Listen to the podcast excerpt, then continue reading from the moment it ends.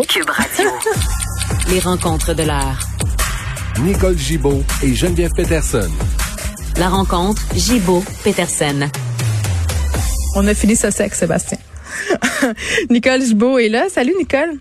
Bonjour Geneviève. Écoute, euh, souvent euh, quand on se parle tous les deux, on dirait qu'on décrit des scénarios euh, hollywoodiens et là encore une fois, on dirait qu'on est dans une espèce de mauvais film, un film de série B qui pourrait passer l'après-midi à certains postes de TV dont je tairai le nom.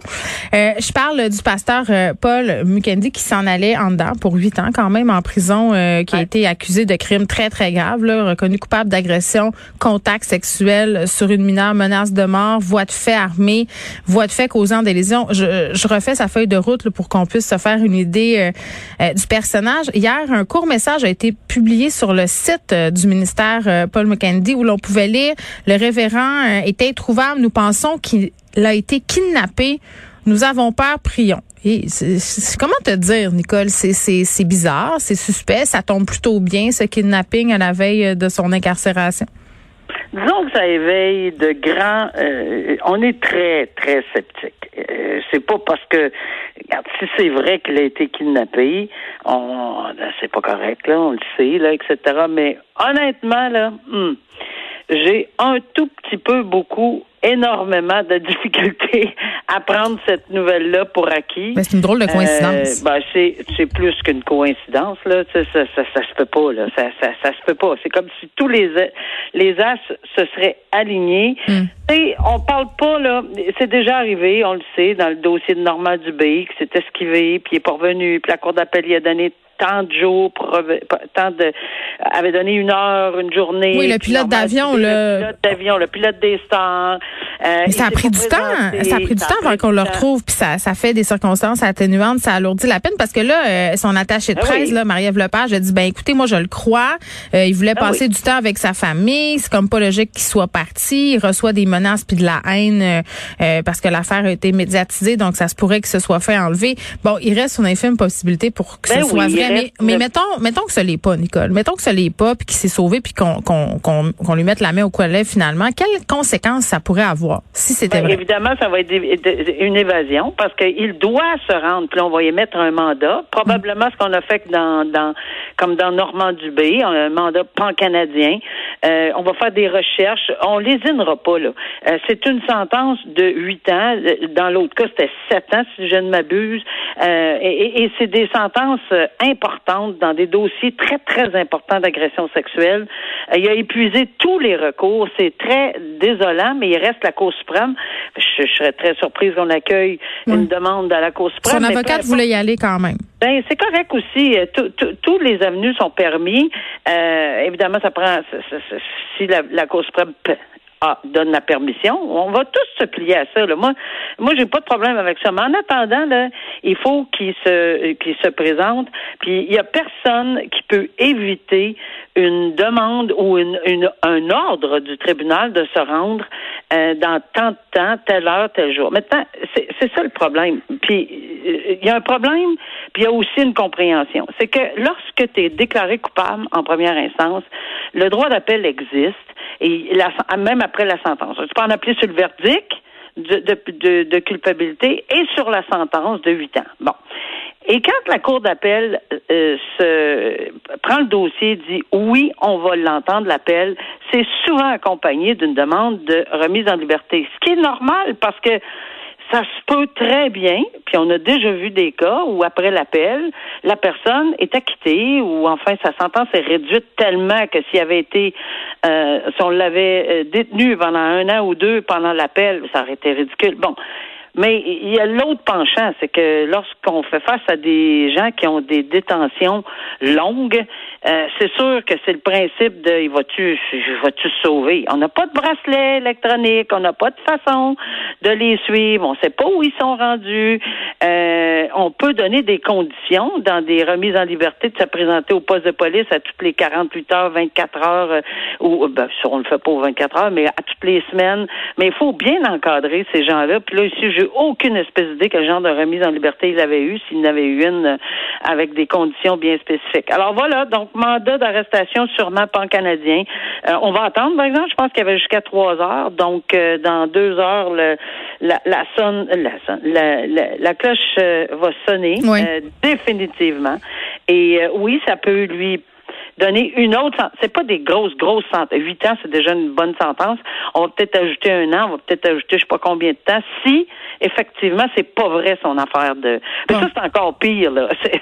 Ça, ça, va être très très aggravant évidemment. Bon, je vais je veux pas dire que j'ai hâte de, connaître le dénouement, mais quand même hâte de savoir euh, si c'est une ben, vraie histoire d'enlèvement ou pas. Ouais, ça. Euh, 90 jours de prison pour une relation sexuelle avec une mineure. Je trouvais ce cas-là fort intéressant. Nicole, c'est un jeune homme de Robertval qui est en relation avec une jeune fille de 15 ans, un jeune homme de 21 ans. C'est quand même un écart d'âge considérable. Euh, puis on, dirait qu'on est mêlé là quand vient le temps de parler euh, du consentement sexuel, pardon, euh, chez les ados. On sait jamais c'est quoi la limite, c'est quoi l'écart d'âge permis. Puis dans, dans ce cas-là, ce qui a mis le jeune homme dans le pétrin, c'est qu'il manquait huit mois. Est-ce qu'on peut démêler tout ça premièrement, là, savoir un peu comment ça fonctionne au niveau du consentement sexuel chez les mineurs? Oui, le consentement, euh, 16 ans, on, c'est, le, on peut donner un, consentement. Quand les gens ont des espaces, comme dans ce cas euh, très bien décrit ici, là, hmm. il y avait huit mois de différence, mais huit mois de différence, pourquoi? C'est huit mois de différence parce qu'il y a un, un, cinq ans, là. Si la, la, la, la personne a cinq ans de différence euh, d'âge, ben là, on, à l'intérieur de ce huit mois-là, il, il, y aurait pu avoir un consentement. Mais ici, on ne l'avait pas. Puis je pense que c'est. Il fallait mettre une limite. Là. Il, y a, il y a la loi, le, code criminel met des balises, met des limites d'âge, de, consentement et de différence entre les personnes. Donc même si la jeune fille était consentante pour les avoir, ces relations sexuelles-là, aux yeux de la loi, elle n'est pas apte à donner son consentement avant l'âge de 16 ans. C'est ça que je comprends. C'est important de le souligner, euh, Geneviève, parce que la jeune fille, 15 ans, euh, va dire, ben garde, c'est moi qui ai initié, c'est moi qui ai apporté le condom, c'est moi qui voulais, c'est moi, c'est moi, c'est moi. Oui, mais tu sais, euh, euh, je regrette là, mais il faut tracer une ligne en quelque part, et euh, c'est là qu'elle est tracée. Il faut, faut avoir un peu de patience là. J'en conviens que c'est important dans la vie là, mais mais mais il faut avoir euh, il faut, faut raisonner euh, dans, dans les faits en disant, écoute, est-ce que je peux, puis il faut, on peut pas dire, euh, je ne savais pas. Nul n'est censé ignorer la loi, pas encore bien moins une infraction criminelle. Puis le jeune homme, je pense qu'il était nettement, clairement repentant. Mais en quelque part, oui, c'est vrai que l'arrêt Friesen, mais l'arrêt Friesen qu'on a parlé longuement, puis les agressions sexuelles mineures, puis la Cour suprême demande d'être plus sévère.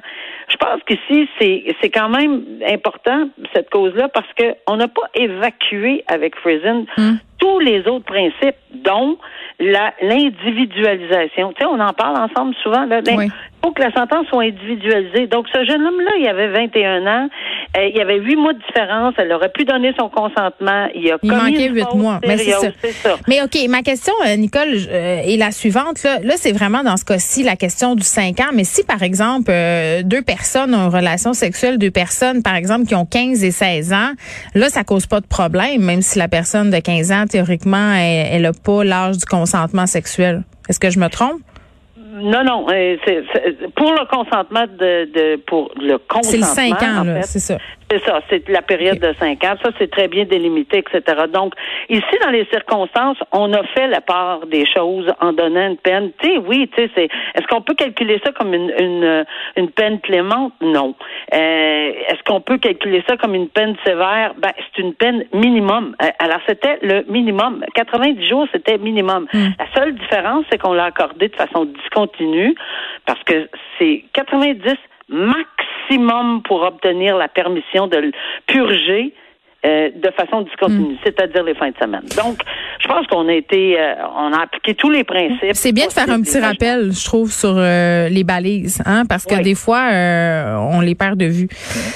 On revient sur le cas de cette policière blessée par balle en Beauce, euh, un homme de 54 ans, celui qui est accusé d'avoir tiré sur elle, une mère de famille là, de 40 ans, euh, l'aurait fait parce qu'il voulait s'en prendre à l'autorité que symbolise euh, donc le, les policiers, les forces de l'ordre.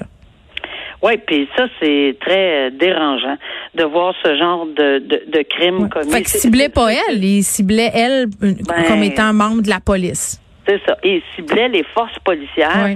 C'est ce qu'on apprend là, dans d'après les différentes lectures qu'on fait là-dessus, c'est qu'il en, il en voudrait à, à, la police de façon générale. Donc, sa cible, c'était la police. Donc, un véhicule de police, il a tiré. Cette personne-là euh, est très, très chanceuse. Là. Euh, très, très chanceuse. Sa famille, de, de l'avoir en vie encore, c'est tout c'est toute une, affaire de se faire tirer à travers de, on a vu la balle là, quand même euh, relativement bien placée pour être au centre de la personne qui, qui conduisait donc euh, elle s'en est bien tirée mais tu sais ça soulève toute la question des armes à feu. Il était en possession d'armes incroyables. Il a déjà été accusé de possession et de... de, de il y a une grosse feuille de route, lui, là. là. Oui, oui, il y a une feuille de route importante. Pourquoi ils ont encore des armes? On peut-tu essayer dans surtout ces gens-là, puis il y s'il y a des interdictions, parce que ça se fait, ça, d'interdire d'avoir des armes à feu pendant une période de temps en vertu des articles du Code criminel, lorsqu'on est trouvé coupable de ce genre de ce genre de crime-là, je le sais, je l'ai fait régulièrement. On enlève les armes à feu, c'est tout, pour une période de X nombre de temps, puis après ça, il faut que ça soit un contrôle euh, énorme. Puis ensuite, il reste le, ben, la fameuse discussion sur les, les caméras.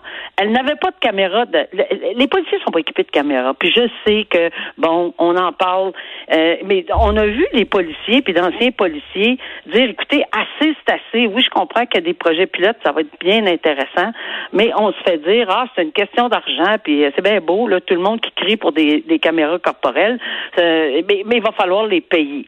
Si on entend ça du ministère de la Sécurité publique, ben c'est sûr, mais les policiers répliquent ou certains policiers répliquent en disant ça serait euh, est-ce que est-ce que c'est ça l'équation une vie humaine probablement? Parce que c'est pas juste une question de preuve. Oui je sais qu'il y a de l'arrimage sur la possibilité quel genre de preuve puis puis comment ça va être traduit. Mais moi je dis une chose là en ce moment que ce soit dans les autos ou que ce soit dans les sur les policiers peut-être que euh, je, je dis que qu'on entend par des policiers qui étaient sur le terrain, qui ont déjà été sur le terrain, c'est ça aurait été vraiment important dans ce dossier-là s'il y avait eu au moins dans le taux.